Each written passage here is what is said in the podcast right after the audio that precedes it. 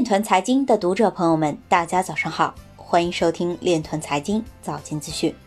今天是二零二零年五月二十四日，星期日，农历庚子年闰四月初二。首先，让我们聚焦今日财经。尼日利亚单周 P2P 比特币交易量全球第二，仅次于美国。俄罗斯议员建议对非法发行和使用加密货币的罚款和监禁。河南平顶山一女子擅自窃取电力进行虚拟货币挖矿被刑拘。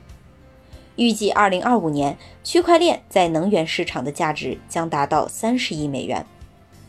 庞氏骗局和金字塔计划是现在以太坊交易费用的最大耗费者。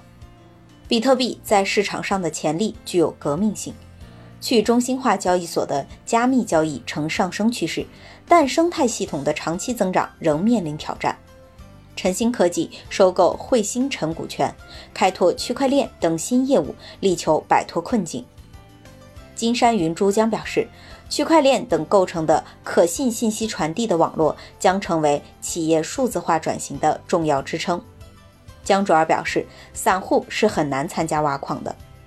今日财经就到这里。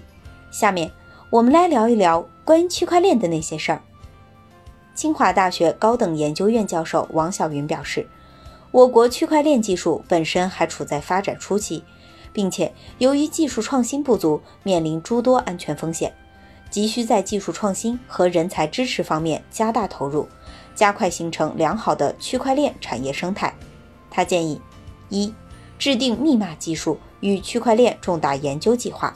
设立区块链实验室或研究院，加大该领域人才支持力度，推动我国安全、自主、可控的区块链设计与创新，研制出普适性的安全、高效区块链技术和以数字货币为主体功能的区块链技术。